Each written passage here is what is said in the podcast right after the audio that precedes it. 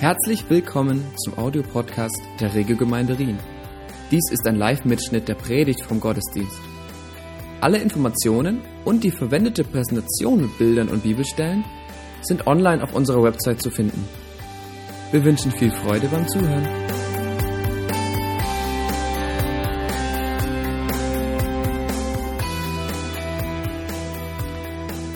Wenn es einen kirchlichen Feiertag gibt, der gut in unsere Serie über den Heiligen Geist passt, dann ist es wahrscheinlich heute. War jetzt die, äh, war jetzt auch nicht so wahnsinnig schwierig für mich jetzt herauszufinden, Herr, was soll ich predigen? Gib mir ein Thema. Und äh, möchten den Text gern nochmal zusammen lesen, obwohl das Silvia schon etwas gemacht hat. Könnt ihr nochmal mitlesen für alle Schließlich kam das Pfingstfest, heißt es da.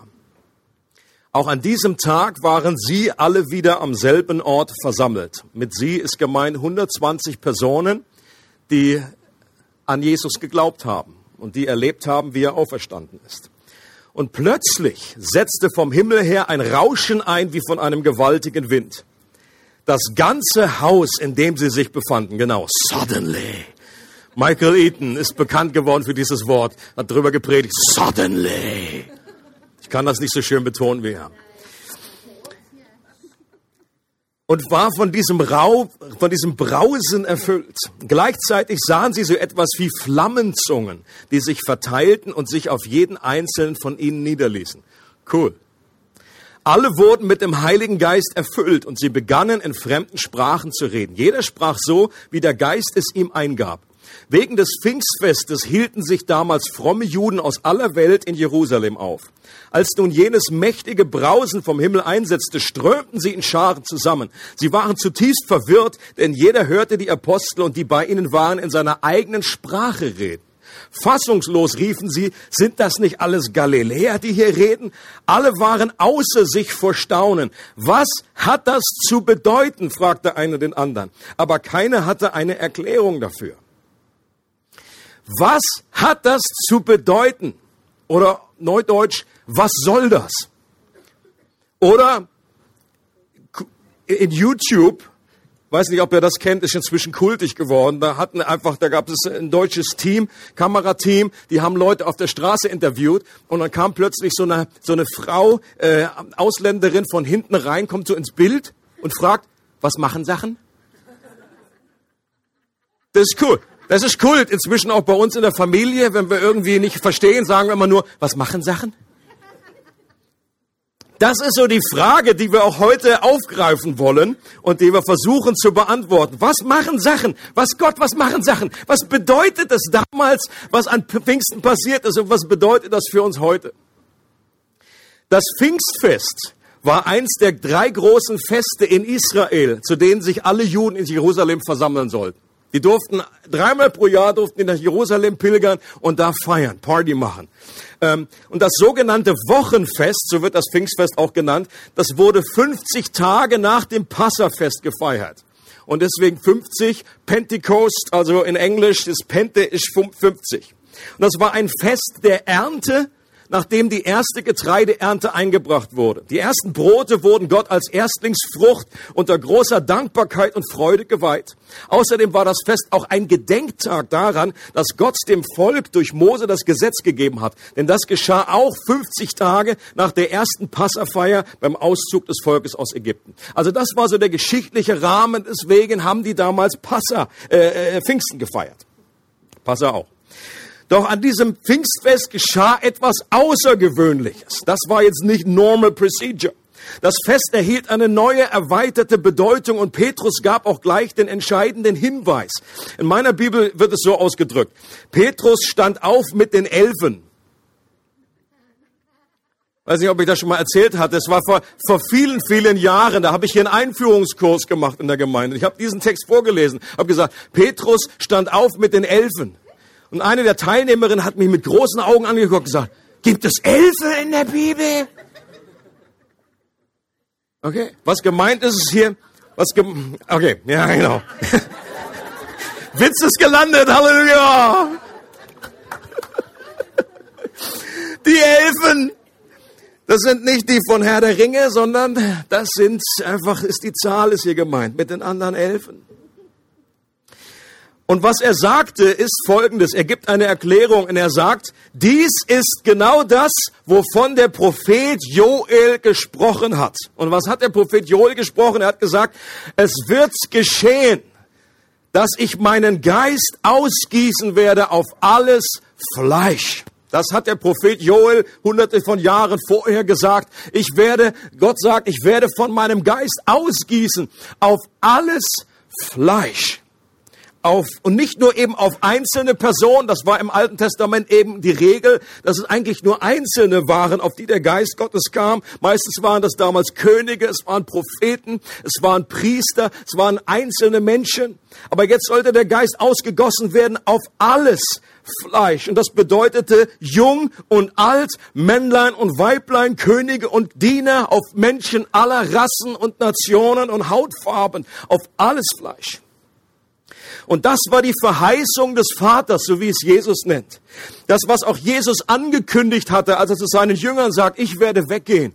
Aber wenn ich weg bin, dann werde ich jemand anders schicken. Der Geist Gottes wird kommen.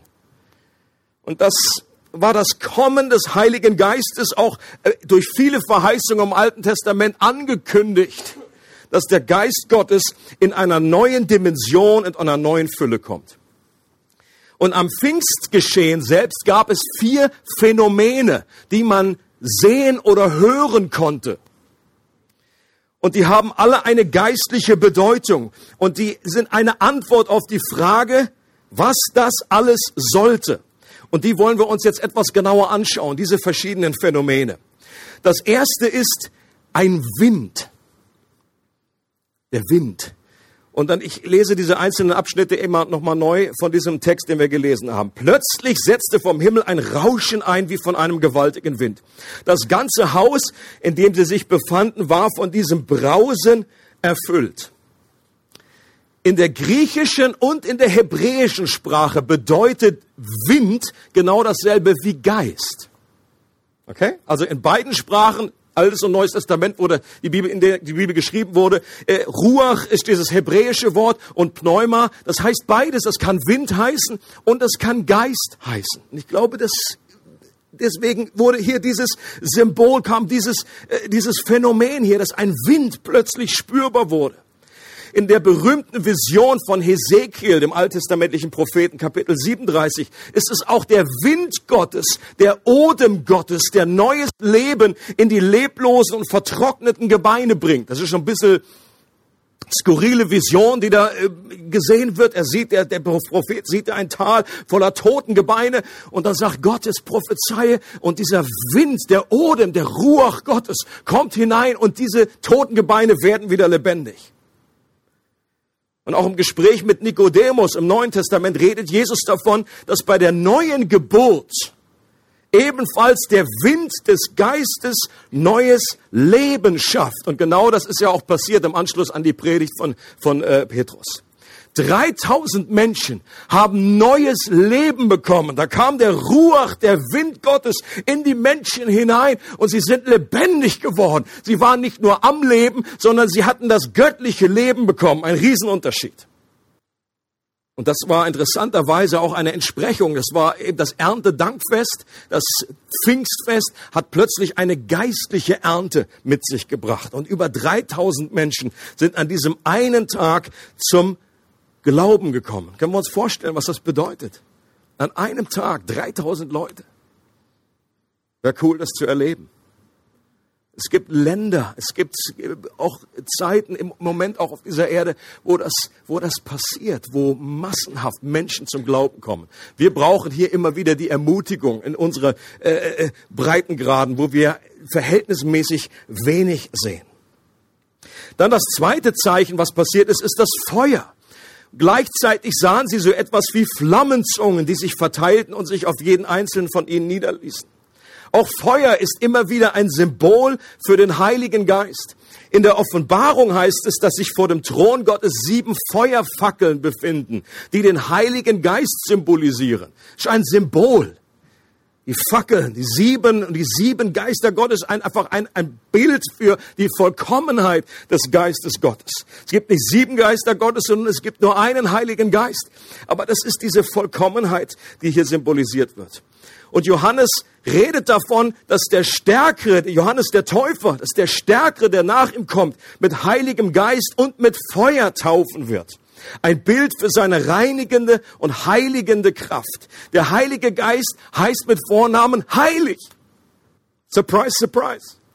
Und er möchte heilig, ein heiliges Leben. Er möchte uns unsere Verunreinigung in unserem Leben ausbrennen, den Müll einfach wegbrennen. Das, was, was, was Feuer macht. Was machen Sachen? Er möchte, dass wir gereinigt werden, das ist ein reinigendes Feuer, was uns Christus ähnlicher macht. Das dritte, was ein drittes Symbol an diesem Tag ist Wasser. Nun ist da kein Wasser vom Himmel gekommen, aber es heißt, alle wurden mit dem Heiligen Geist erfüllt. Oder das Verb ausgegossen. Das erinnert beide, beide Verben, beide Worte erinnern an etwas Flüssiges. Jesus selbst hatte ihnen gesagt, dass sie mit dem Heiligen Geist oder in den Heiligen Geist hinein getauft oder getaucht werden. Sie sollten durchtränkt werden wie ein Schwamm. Sie sollten durchnässt werden mit der Freude des Heiligen Geistes.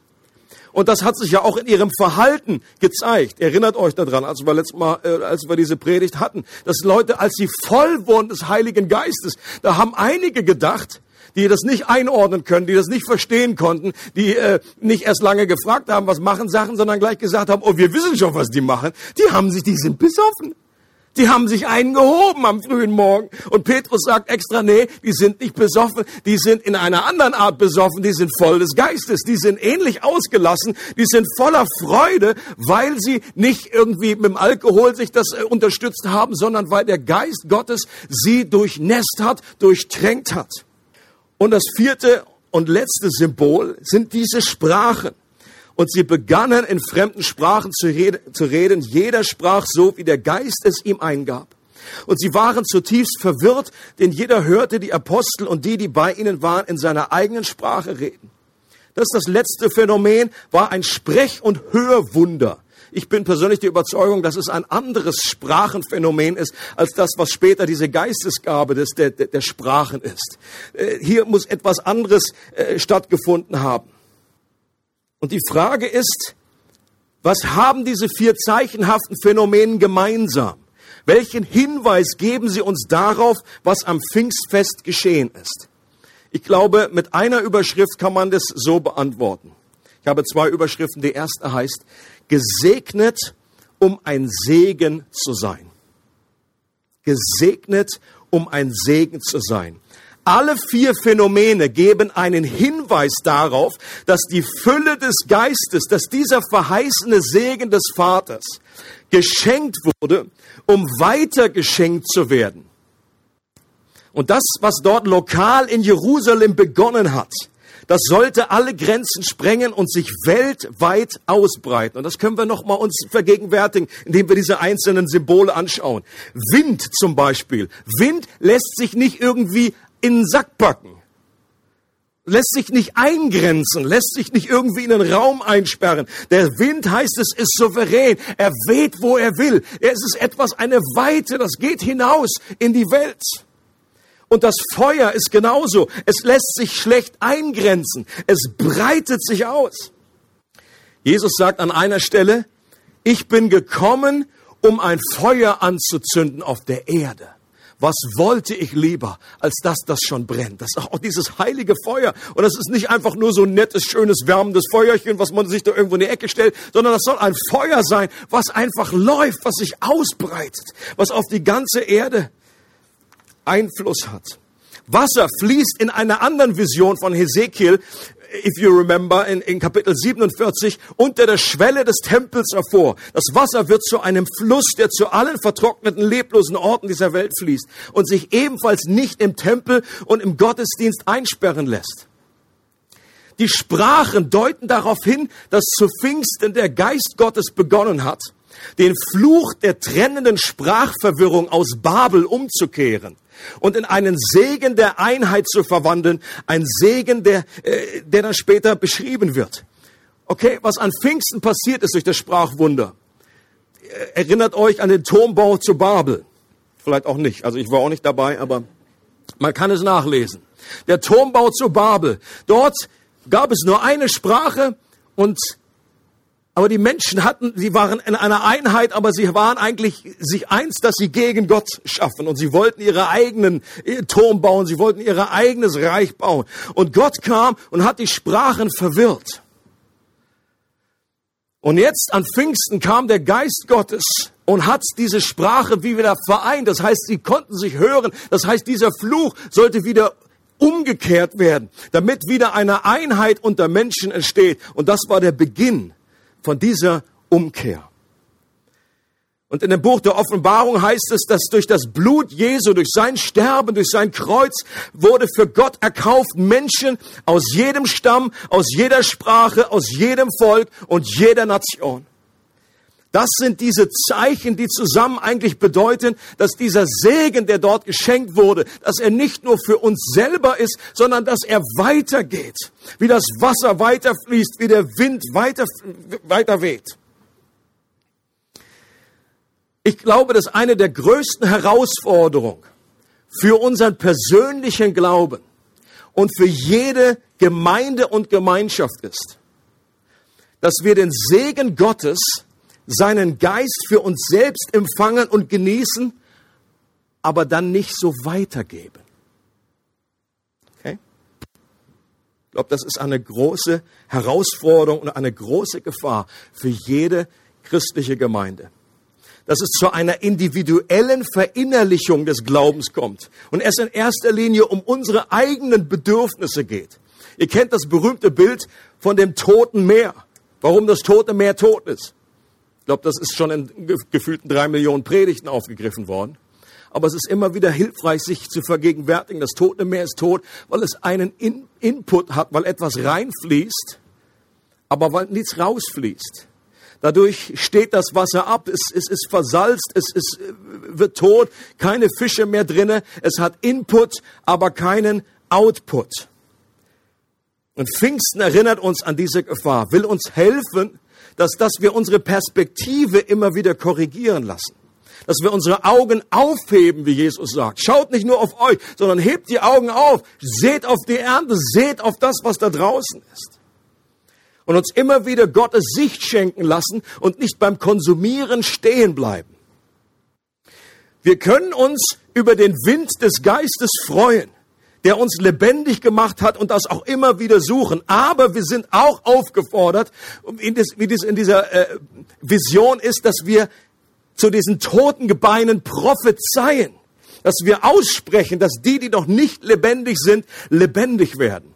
Ich habe erst kürzlich eine äh, äh, Statistik gelesen, dass circa 93 Prozent der Christen ihren Glauben im Alltag nicht wirklich weitergeben. Ich glaube, die Zahl ist zu hoch. Da möchte Gott helfen, dass sich das verändert. Oder ja, wir können das Feuer des Geistes an uns ranlassen und es will uns verändern, es wird uns reinigen und heilen, aber das soll immer dazu führen, dass wir dieses Feuer auch weitergeben. Feuer weitergeben kann auch eine Person, die selbst noch nicht komplett geheilt ist glaube, Seelsorge ist für viele Menschen ist gut, ist hilfreich, aber das darf nicht zu einer Haltung führen, ich bin noch nicht so weit, dass Gott mich benutzen kann. Interessant ist doch, dass das Feuer damals auf allen gleich hell gebrannt hat. Ja, ich glaube, das waren jetzt nicht so unterschiedliche Helligkeitsstufen, sondern man, ja, die einen, die sind noch nicht so weit, die sind noch nicht so reif, da ist das so ein bisschen eine dunkle Flamme. Die anderen, die haben so eine richtig hellbrennende Flamme. Nein, das war alles ein und dieselbe Flamme. Wenn wir dieses Feuer weitergeben, dann müssen wir nicht darauf warten, dass wir selber komplett durchgeheiligt, durchgeknuspert sind schön und dann irgendwie irgendwann an diesen Punkt ankommen und sagen, jetzt bin ich parat, das weiterzugeben. Ich glaube, dann werden wir das nie weitergeben. Ich glaube, das Beste, was manchmal in Seelsorge passieren kann, wenn, wenn ein guter Seelsorger, der erlebt, glaube, diese Person hat sich jetzt irgendwie in so einer Dauerschleife drin. Es hat sich das Problem hat sich verselbstständigt. Man ist jetzt nur noch dabei, sich um diese eine Sache zu drehen, ist zu sagen, du, ich glaube, das Beste, das Heilsamste, was du jetzt tun kannst, ist, dich anderen Menschen zuzuwenden und das, was du hast, weiterzugeben. Ja, Rede über deinen Glauben du musst dich selber nicht anpreisen. Es geht nicht darum, Menschen zu dir zu führen. Wir sind nur ein Zeichen, wie wir gehört haben neulich bei Stefan Vater. Fand ich cool. Ja, wenn es ein Zeichen irgendwo hier 15 Kilometer nach Lörrach gibt, dann ist okay. Leute finden nach Lörrach, auch wenn das Zeichen verrostet ist. Es geht nicht darum, so lange das Zeichen zu schmücken und alles super perfekt zu gestalten, sondern wir sind, wir, wir wollen Menschen auf Jesus hinweisen und nicht sagen, komm, werd mal so toll wie ich. Das entspannt. Und es ist absolut legitim, wenn wir zu Jesus kommen und von ihm das Wasser des Lebens erhalten. Das hat ja Jesus eingeladen und hat gesagt, ist jemand durstig unter euch, der komme zu mir und trinke. Aber gleich danach hat er gesagt, wenn jemand an mich glaubt, von dem werden Ströme des Lebens, ein Fluss wird aus ihm und durch ihn hindurch fließen zu anderen. Jesus hat also nicht nur so ein Wasserglas angeboten und hat gesagt, hey, wenn du Wasser brauchst, komm zu mir und dann gebe ich dir einfach eine Pulle schönes, schönes Bergkristallwasser und dann kannst du immer ein bisschen trinken. Nein, es ist ein Fluss, der da ist, der anderen gut tun soll, der zu anderen fließen soll. Und auch die Einheit darf ebenfalls nicht nur individuell zwischen uns und Gott oder innerhalb einer Gemeinde verstanden werden sondern hier ist eine Vision, eine Dimension, die ist größer, wie wir gesungen haben, größer, weiter. Es geht um eine ganze Stadt, es geht um ein ganzes Land, ja, es geht sogar um Nationen, um weltweit. Jesus betet äh, in seinem berühmten Gebet Johannes 17, Gott, dass du sie alle eins machst, wie wir eins sind. Und das hat unglaubliche Kraft, dieses Gebet. Und damit sind wir auch bei dieser zweiten Überschrift. Habe ich genannt, wir sind gesandt mit Kraft. Gesandt mit Kraft. Was diese vier Phänomene verbindet, ist eine Power, ist eine Kraft, die über unseren persönlichen Bedarf hinausgeht. Wenn du dir diese verschiedenen Symbole anschaust, Wind, Feuer, Wasser oder auch diese Einheit, was verbindet die? Da steckt eine Power dahinter. Okay. Meistens, wenn wir das in den Nachrichten sehen, sehen wir nur die zerstörerische Kraft. Nämlich, wenn der Wind irgendwie, äh, der Wirbelsturm irgendwas weggefegt hat oder wenn es einen Tsunami gibt, die, die Wassermassen, die irgendwie was weggeschleppt haben oder das Feuer, wie jetzt gerade wieder in Kanada, wo einfach äh, Menschen einfach ihre ganzen äh, Häuser verlassen müssen. Aber es gibt eben auch eine gute, eine heilsame, eine positive Kraft, wo Wind Dinge antreibt. Ob das Segelschiffe sind, ob das irgendwelche äh, äh, diese Rotordinger da sind, um Energie herzustellen, um Wasser durch Staudämme, wo etwas produziert wird, wo Power ist, wo Feuer das etwas antreibt. Eine göttliche Kraft, die Dinge zum Guten verändert oder auch eine Einheit, in der es eine unglaubliche Kraft gibt. Wenn wir uns eins machen, wenn wir eine Stimme haben, wenn wir eine Sprache reden. Es ist interessant, dass damals Gott äh, gesagt hat, jetzt sind sie so eins äh, bei dem Turmbau zu Babel, dass ihnen nichts mehr unmöglich sein wird. Das ist doch Hammer. Und ich glaube, dass bei der Einheit, die Gott schafft, auch eine neue Kraft kommt. Daran werden alle erkennen, dass ihr meine Jünger seid, wenn ihr Liebe habt untereinander, wenn es eine Einheit besteht, wenn Jesus sagt, wenn zwei unter euch eins werden, irgendeine Sache zu bitten, so wird sie ihnen gegeben werden. Es ist eine Power, eine Kraft, die hinter dieser Einheit steckt. Und so hat es Jesus eben auch ausgedrückt, Apostelgeschichte 1, Vers 8, als er auf Pfingsten hinweist.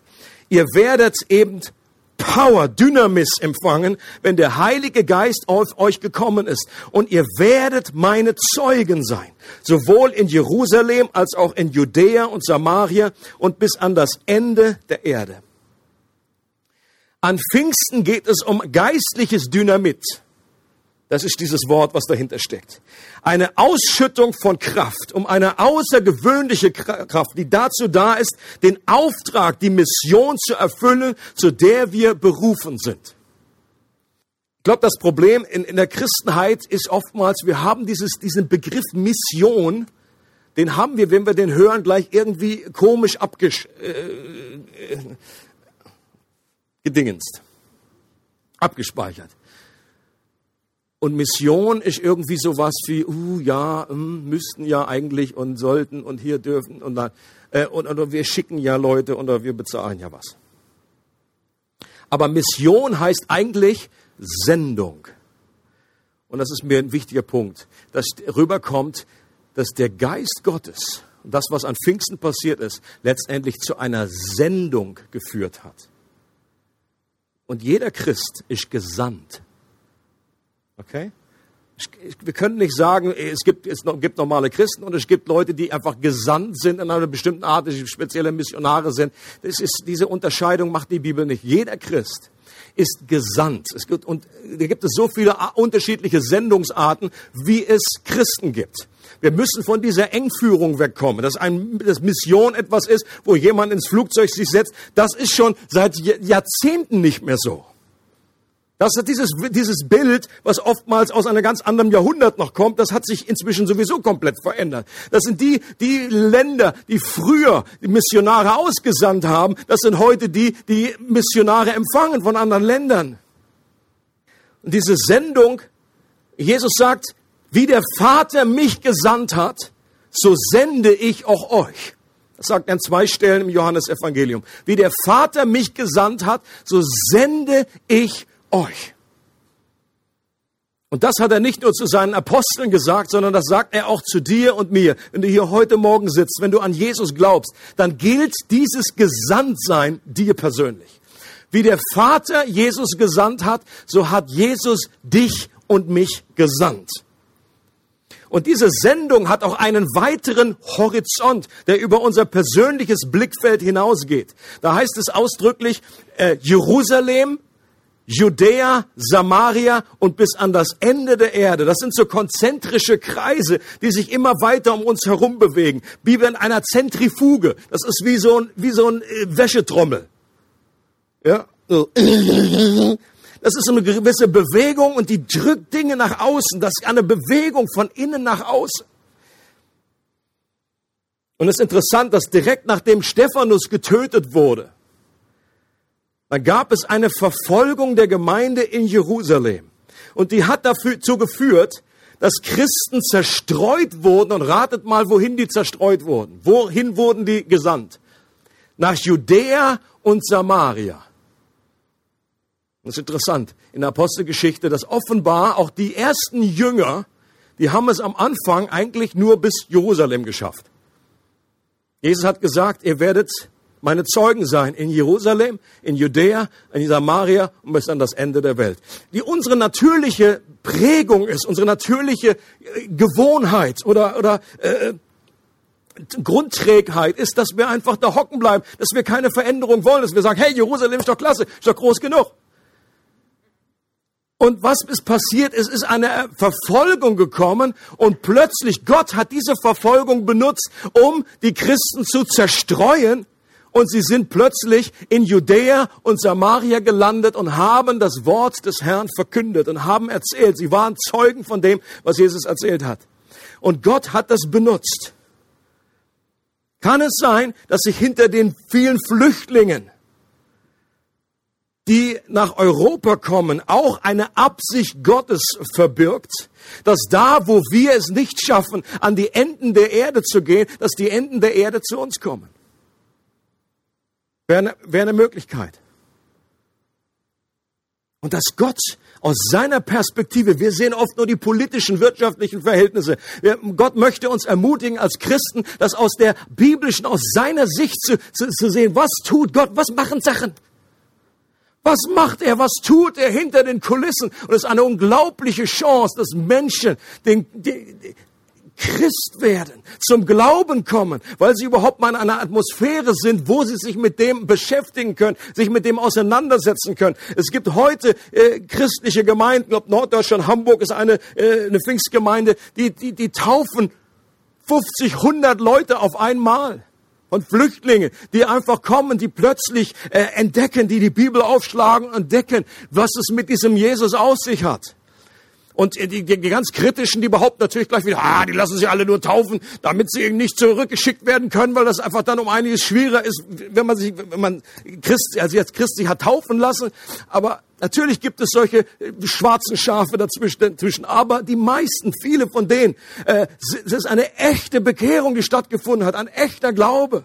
Und ich finde das gewaltig. Für, in, in den deutschsprachigen Gegend ist das, sind das richtig kleine erweckliche Anfänge, was da passiert. Die Jünger damals, die waren ja schon gläubig und hatten auch den Heiligen Geist in einer Form erhalten. Doch jetzt wurden sie ausgesandt und beauftragt, Teil der Mission, Teil der Sendung zu werden, mit der Jesus selbst gesandt wurde. Und Jesus hat seine eigene Sendung folgendermaßen beschrieben. Er hat gesagt, der Geist des Herrn ruht auf mir.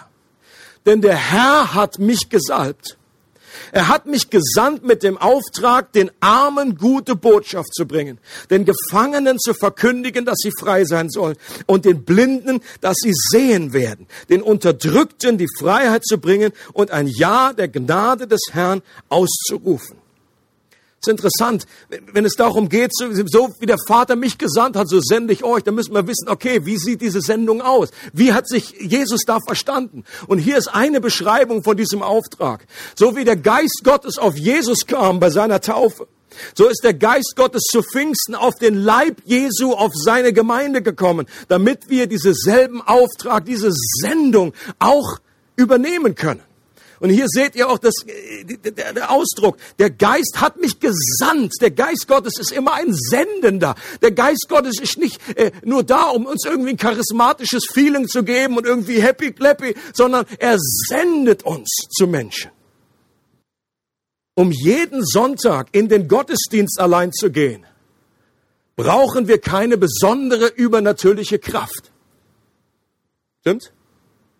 Ich glaube, das, das, das schafft man auch so. Ohne, da war jetzt Jesus nicht nötig. Wartet, bis er ausgerüstet werdet. Mit Kraft aus der Höhe. Nach dem Motto, ja gut, bei, bei manchen klappt es nicht so mit dem aus dem Bett gehen, braucht es dann vielleicht diese übernatürliche Hilfe. Aber normalerweise kann man auch so aus eigener Kraft, man kann sich dahin bewegen, im Gottesdienst und so weiter. Es braucht eine übernatürliche Kraft für einen übernatürlichen Auftrag, für eine Sendung.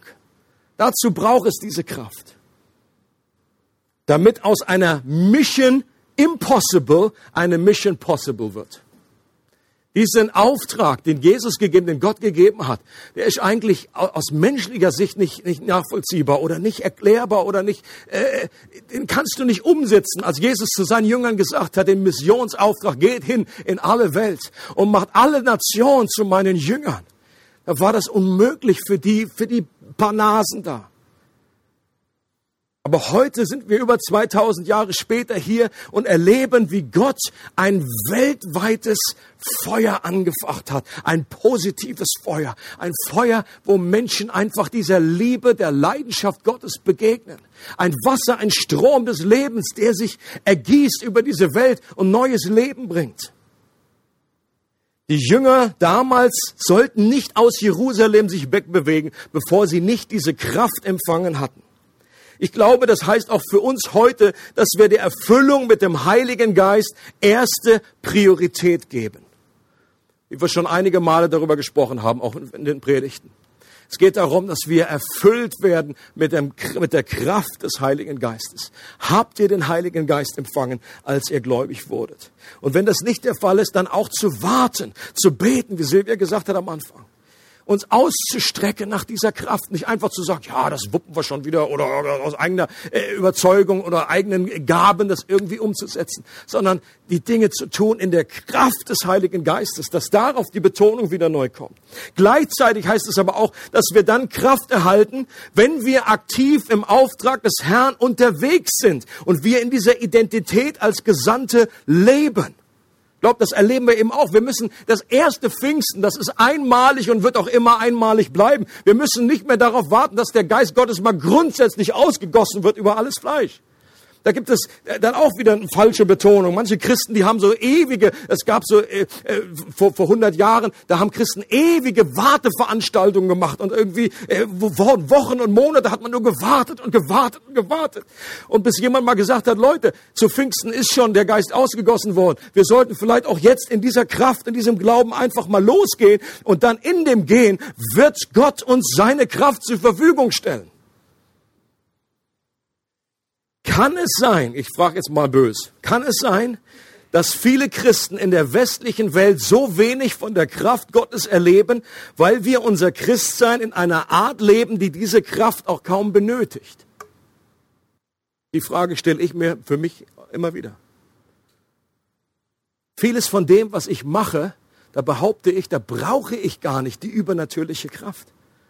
Ich bin noch verhältnismäßig wenig in Situationen, wo die mir einfach viel, viel zu groß sind, wo ich sage, meine Güte, das kann ich alle, alleine gar nicht wuppen. Das ist meine größte Versuchung, wenn man also bisschen begabt ist und hier ein paar Sachen machen kann, äh, ein bisschen hier gut reden kann, schwätzen kann. Das ist nicht das. Die große Versuchung ist, dass der Geist Gottes dann einfach gar nicht gebraucht wird. Kann es sein, dass wir die Fülle des Geistes so wenig erleben, weil wir auch aus falschen und egoistischen Motiven darum bitten und wir recht wenig Sicht für die Mission haben, in die wir gesandt sind. Auch das ist, glaube ich, eine Gefahr, dass wir einfach nur sagen, Gott, ich will einfach Power. Und eigentlich noch sehr egoistisch einfach ist, ich will dieses Wasser für mich. Ich will in dieser Badewanne sitzen, immer schön durchtränkt, immer schön geistlichen Cocktail. Ich will dieses Feuer haben in meinem Kamin zu Hause. Aber es fehlt diese Dimension, es fehlt diese Sicht des Wofür. Es ist viel Input und wir gehen von einer Konferenz zur anderen und wir worshipen uns manchmal zu Tode. Und ich liebe Worship. Das ist, hört nicht, was ich nicht sage. Es geht nicht darum, irgendwie das eine das andere auszuspielen. Aber ich glaube, manchmal habe ich so den Eindruck, meine Jüte, äh, bei der ganzen Betonung, die ich grundsätzlich gut finde auf Worship, fehlt manchmal so ein bisschen der, der Output. Jetzt muss das auch, jetzt darf das wieder irgendwo hinfließen. Es darf irgendwo jemand begegnet werden mit diesem Feuer. Ich glaube, wenn wir mehr von Gott wollen, wenn wir seine Kraft erleben wollen, dann müssen wir etwas wagen, das wir aus eigener Kraft nicht bewerkstelligen können. Chris Wright hat Folgendes gesagt. Mission wurde nicht für die Gemeinde gemacht, sondern die Gemeinde wurde für die Mission gemacht. Okay? Gott hat nicht gesagt, ah, die Gemeinde, die muss irgendwie was zu tun haben. Die brauchen auch einen Auftrag, die brauchen noch irgendwie was. Sonst, sonst machen die da irgendwie nur, essen die nur Gipfeli und Zeugs. Zopf. Zopfeli, sondern es gab, es gab schon eine Mission. Und die Gemeinde ist der, der Agent, ist der, ist das Gefäß, was Mission vorantreibt.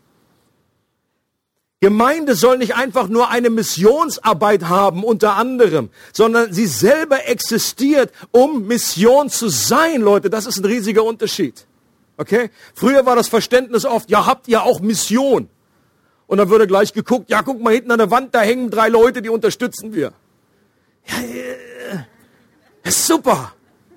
Das ist irgendwie so abgehakt, da hat man doch noch Evangelisation, macht doch Evangelisation. Ja, da haben wir so ein Zelt Einmal im Jahr. Und da hat man irgendwie sein Gewissen beruhigt und dann irgendwie so die Aufträge abzuhaken. Das ist überhaupt nicht das gewesen, was Gott wollte. Mission ist eine Identität. Jeder Christ ist ein Gesandter, ist ein Missionar in seinem Umfeld. Und wie gesagt, das hat nicht damit zu tun, dass du unbedingt ins Ausland fliegst, dass du irgendwie äh, besondere Ausbildung da hast. Und wichtig ist, ein Missiologe hat diesen Begriff die Missio Dei, also die Mission Gottes geprägt, um deutlich zu machen, dass Mission eine Handlung des dreieinigen Gottes selbst ist und nicht nur eine menschliche Reaktion auf den Missionsauftrag Jesu. Auch hier müssen wir aufpassen, dass wir nicht Mission verstehen als, das ist das, was Gott gesagt hat, jetzt sind wir gehorsam, jawohl, Sir. Und dann gehen wir einfach los und machen jetzt Mission. Nein, das ist die falsche Sicht. Gott der Vater, der Sohn, der Heilige Geist, sie sind die wahren Missionare. Sie sind schon vor Grundlegung der Welt dabei. Diese Mission, diese Sendung, der, der Vater sendet den Sohn, der Sohn sendet den Heiligen Geist. Jesus hat gesagt, ich bin gekommen zu suchen und zu retten, was verloren ist. Und das macht er auch heute noch.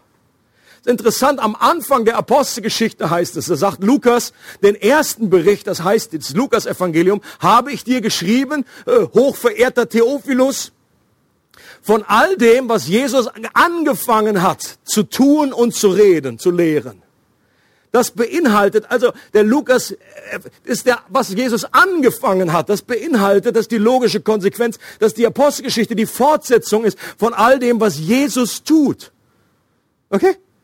Einfach Jesus war auf der Erde, Lukas Evangelium. Jesus war auf, im, im Himmel und er wirkt immer noch. Das ist die Apostelgeschichte. Und manche Christen denken, ja, Jesus ist abgehauen und jetzt, deswegen heißt es auch Apostelgeschichte, aber es ist eigentlich nicht hilfreich. Eigentlich die Geschichte Jesu, was er durch seinen Geist, durch die Jünger, Gott nimmt uns in seine Mission hinein. Der Vater, Sohn und Heiliger Geist wirken und er sagt, ihr dürft daran teilnehmen. Ich brauche euch eigentlich gar nicht. Ja, manche Christen denken, oh, wenn ich nicht richtig hier mitmache, dann, uh, dann wird das nichts. Dann sitzt Gott da oben und sagt, oh, bitte, bitte, mach, hilf dem jetzt. Als wäre Gott da irgendwie händeringend. Nein, nein, nein, Gott würde es auch alleine hinkriegen. Er, er nimmt uns mit rein in diese Mission, um unsere Freude vollkommen zu machen. Weil es keine größere Freude gibt, als Menschen mit Gott in Begegnung zu bringen. Zu sehen, wie Menschen zum Glauben kommen. Es gibt keine größere Freude. Und ein anderes Stichwort, was immer wieder rumgeistert, ist dieser Begriff missional. Vielleicht habt ihr das auch schon gehört in Büchern. Es gibt ganze Bewegungen, es gibt ganze Kirchen, die reden nicht mehr von Mission, sondern missional. Und manchmal kann ich schon nicht mehr lesen, ist schon ein bisschen irgendwie sagt alles und nichts. Ich glaube, was man damit einfach nur meint, ist ein ganzheitliches Verständnis von, Verständnis von der Sendung Gottes in allen Bereichen des Lebens. Missional ist eine Gemeinde dann, wenn sie ein, eine Identität hat und weiß, wir sind nicht nur für uns hier selber da. Jemand hat gesagt, die christliche Kirche ist der einzige Verein, der nicht in erster Linie für die eigenen Mitglieder da ist. Wir sind für andere da. Wir sind gesegnet, um ein Segen zu sein. Wir haben eine Sendung und der Kraft Gottes, die ist dazu da, um uns diese Sendung zu ermöglichen. Diesen Auftrag und missional heißt eben im Unterschied zu der Missionar oder eine missionarische Gemeinde, dass wir nicht nur irgendwie ein paar Delegierte irgendwie aussenden und sagen, ihr macht das hier mit der Mission, sondern dass wir wissen, jeder ist gesendet an seinem Ort, wo er ist. Und das heißt, wenn du zu Hause bist, wenn du dich um die Kinder kümmerst, dann bist du missional, wenn du weißt, das ist dein Auftrag, das ist deine Sendung. Das ist ein Riesenunterschied, ob du einfach nur sagst, ah, das mache ich halt einfach so und dann zwischendurch, einmal bin ich auch in so einem Einsatz dabei. Nein, nein, nein, deine Sendung ist das. Oder wenn du an der Arbeitsstelle bist, dann weißt du, du bist jetzt hier gesandt von Gott in deinem Arbeitsumfeld. Und das bedeutet, gesandt zu sein. Oder wenn du an der Schule bist, an der Uni, ist ein riesen Unterschied, ob du da einfach nur hingehst und sagst, oh Gott, gib mir einfach Zeit. Ich brauche mehr Zeit. Dieses beklagte Lernen hier, ich möchte einfach mal wieder was für dich tun. Und Gott sagt, ich habe dich gesandt. Und da, wo du gerade bist, da bist du gesandt. Ich glaube, wenn wir so denken, wenn wir eine neue, wenn wir äh, unsere Identität besser verstehen, dann werden sich auch unsere Gebete verändern. Missionale Gebete sind zum Beispiel, wir beten nicht mehr in erster Linie um Bewahrung und Schutz. Das findest du in der Apostelgeschichte nicht so häufig. Das Gebet, guck, guck das mal in Apostelgeschichte 4, da heißt es, oh Gott, und sieh an ihr drohen, dass sie uns verbieten hier, sie an ihr drohen und gib uns dein Wort mit aller Kühnheit und allem Freimut zu reden und streck deine Hand aus, dass Zeichen und Wunder geschehen durch deinen herrlichen Namen. Und was passierte dann? Plötzlich erbebte die Erde, der Heilige Geist sagte, ich bin noch hier, I like it, I like it. Und sie wurden wieder erfüllt mit dem Heiligen Geist. Für mich auch ein Zeichen, dass jawohl, wenn wir unterwegs sind, wenn wir kühne, mutige, risikovolle Gebete sprechen, dann stellt sich Gott dazu. Er erfüllt uns mit seiner Kraft. Und ich glaube, was Gott im Moment auch mit uns als Gemeinde vorhat, ist uns in eine vertiefte Erfahrung der Freude und Kraft hineinzuführen, indem er uns neu positioniert, uns unseren Auftrag klarer vor Augen malt und uns von Bequemlichkeit und Sicherheitsdenken befreit, unseren Blick nach außen zu richten. Warum? Weil er uns liebt. Und ich glaube, das steckt auch dahinter, hinter dieser Bewegung, hinter dem, was Gott am Aufbrechen ist, dass er uns aussendet, vielleicht in eine neue, in eine neue Gegend, wo auch immer das hin ist.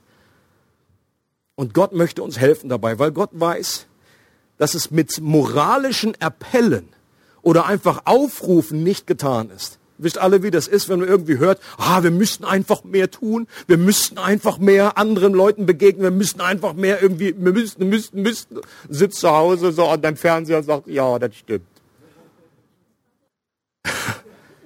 Das alleine reicht eben nicht. Es muss, wir brauchen die Hilfe Gottes. Das ist das Trügerische an unserem Made im Speck. Einfach, einfach hier die Gipfellieder vor dem Dings und sagen so, ja, ich müsste einfach mehr.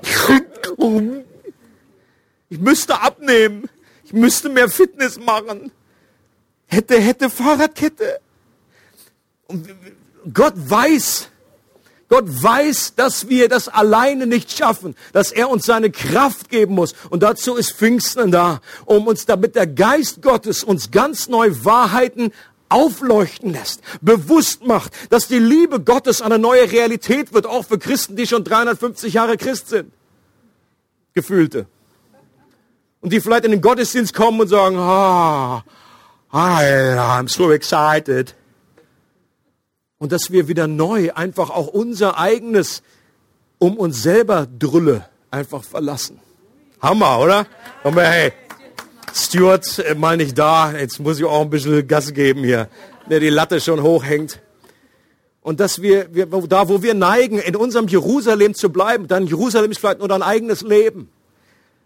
Da, wo du einfach deine eigene Bedürfnisse, deine eigene Herausforderung, wo Gott sagt, ich möchte, dass du auch weitergibst. Das ist Judäa, Samaria, deine erweiterte Familie, dein Arbeitsumfeld, dass du auch in der Gemeinde ganz neu dich mit engagierst, reinbringst, wo das vielleicht noch nicht geschieht im Moment.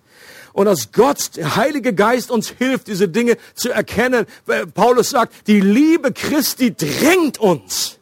Es ist die Liebe Christi, wenn wir sie erkennen, was Gott getan hat, nicht nur für uns persönlich, sondern für die Welt, für die Welt. So sehr hat Gott die Welt gelebt, dass uns eine Sendung innerlich packt. Und ich glaube, das ist geschehen damals zu Pfingsten. Das ist auch immer während der Kirchengeschichte immer wieder passiert. Da, wo der Geist Gottes ausgegossen wurde, gab es eine neue Sendung, einen neuen Auftrag, eine neue Veränderung. Ähm, und ich bin der Überzeugung, wenn wir umziehen als Church, das habe ich am Expresso auch schon gesagt. Das alleine wird nicht dazu führen, dass unsere Herzen dann auch gleich mit auf die Wanderschaft gehen. Okay? Also nur neue Räumlichkeiten, größere Räumlichkeiten führt nicht automatisch, nicht garantiert dazu. Aber meine stille Hoffnung ist, dass Gott uns mobil macht und dass eine äußere Mobilmachung auch zu einer inneren Mobilmachung führt. Und das ist auch mein Gebet, dass wir innerlich sagen, Gott, bitte, äh, lass uns eine neue Dimension, leg eine Schippe drauf. Wir möchten eine neue Kraft erleben. Wir möchten einen neuen Wind erleben, möchten ein neues Feuer erleben. Wir möchten neues Wasser erleben, eine neue Einheit erleben. All das, was zu Pfingsten da war, wir möchten möchten, dass Menschen zum Glauben kommen. Wir möchten, dass es Auswirkungen hat, was dein Geist tut. Okay? Und ich bin der Überzeugung, dass es Gott tun wird und dass er in der Lage ist, das durchzuführen. Eine praktische Gelegenheit, die uns helfen kann zu wachsen, auch unsere Sichtweise zu, äh, äh nach außen zu drehen, ist die Tageskonferenz möchte ich hier einen kleinen Werbeblock einschieben. Mit Ben Fitzgerald, ein ehemaliger Bethel-Pastor, ähm, der ähm, für das, für, für, wie hieß es, Europe, oh, Awakening Europe da äh, in Nürnberg mitverantwortlich war. Und äh, der jetzt hier den, die, unser Wow-Team eingeladen hat. Und äh, eine Tageskonferenz möchte euch herzlich einladen. Euch da online über die Wow-Internetseite könnt ihr euch anmelden. Ist nicht wahnsinnig teuer, kostet was? 12 Euro, Schnäppchen, bist dabei. Und äh, ganz Seminar abends ist kostenlos und Seminare am Vormittag und auch Gelegenheit, das praktisch anzuwenden, was man gehört hat. Eine Zurüstungszeit, um einfach einen Blick mehr zu bekommen für die anderen, die Kraft des Geistes einfach neu zu suchen und an andere weiterzugehen. Möchte gerne den Gottesdienst, diese Preach beenden, dass wir jeder für sich jetzt vor Gott steht und betet. Und zwar beten einfach als eine Antwort geben auf die Frage, die Gott Jesaja gestellt hat. Als Jesaja Gott in einer neuen Dimension gesehen hat, seine Herrlichkeit, das war letztendlich auch einerseits ein, ein Worship-Event. Er hat Gott gesehen und er hat gerufen und die Engel rufen auch heilig, heilig, heilig. Und er sieht Gott in einer neuen Dimension. Es kommt auch diese glühende Kohle, auch dieses Feuer kommt in sein, auf seine Zunge, eine reinigende Kraft. Und dann heißt es, dass Gott gefragt hat, auch hier ist es nicht, hat Gott nicht gesagt, gut, du kannst mir jetzt einfach noch drei Millionen Jahre anbeten, sondern hat gesagt, ich möchte dich, ich möchte jemanden schicken. Wen kann ich senden? Wen kann ich senden? Und dann sagt Jesaja, hier bin ich, sende meine Mutter. Nein, hat er nicht gesagt. Er hat gesagt, hier bin ich, sende mich. Right? Und dieses, diese einfache Antwort, die möchte ich gerne, möchte dich ermutigen, dass du jetzt in der Zeit einfach vor Gott, weil Gott fragt auch dich, wen kann ich senden? Kann, bist du dabei? Kann ich dich senden? Und ich möchte, dass du einfach für dich, und, und wenn du das nicht kannst an diesem Moment und sagst, du bist dir nicht sicher, was das beinhaltet, soll kein oberflächlicher Spruch sein, ja klar, sage ich das, sondern das bedeutet etwas. Wenn du sagst, ich möchte mich senden lassen, Geist Gottes, tu mit meinem Leben, was dir gefällt. Leute, das ist nicht einfach ein, ein, ein, ein leicht zu nehmendes Gebet. Aber wenn du das möchtest und auch der Überzeugung bist, dass Gott gut genug ist, dass er dir nie etwas über das hinaus äh, zutrauen wird, wo er dir nicht auch die nötige Kraft dazu gibt, ja, wenn Gott dich in etwas hineinruft, dann ist es oftmals, kannst du das daran erkennen, dass es zu big ist für dich, was du eigentlich selber tun kannst. Das ist ein gutes Zeichen dafür, dass Gott war. Aber er gibt dir die nötige Kraft. Du wirst Kraft empfangen aus der Höhe und du wirst mein Zeuge sein. Bitte steh vor Gott und sag einfach, ja, ich bin hier, ich bitte sende mich. wenn du vielleicht hier sitzt und Gott noch gar nicht kennst, möchte ich dich einladen, dass du einfach Gott innerlich bittest und sagst, Gott, ich möchte dich kennenlernen. Wenn es dich wirklich gibt, ich sage das immer, das ist das Gebet eines Atheisten. Wenn es dich gibt, Gott, dann offenbare dich mir, zeig mir deine Liebe. Zeig mir, dass du real bist. Lass mich auch diesen Geist spüren, der kommt in Liebe und dieses Wasser, das lebendige Wasser erleben.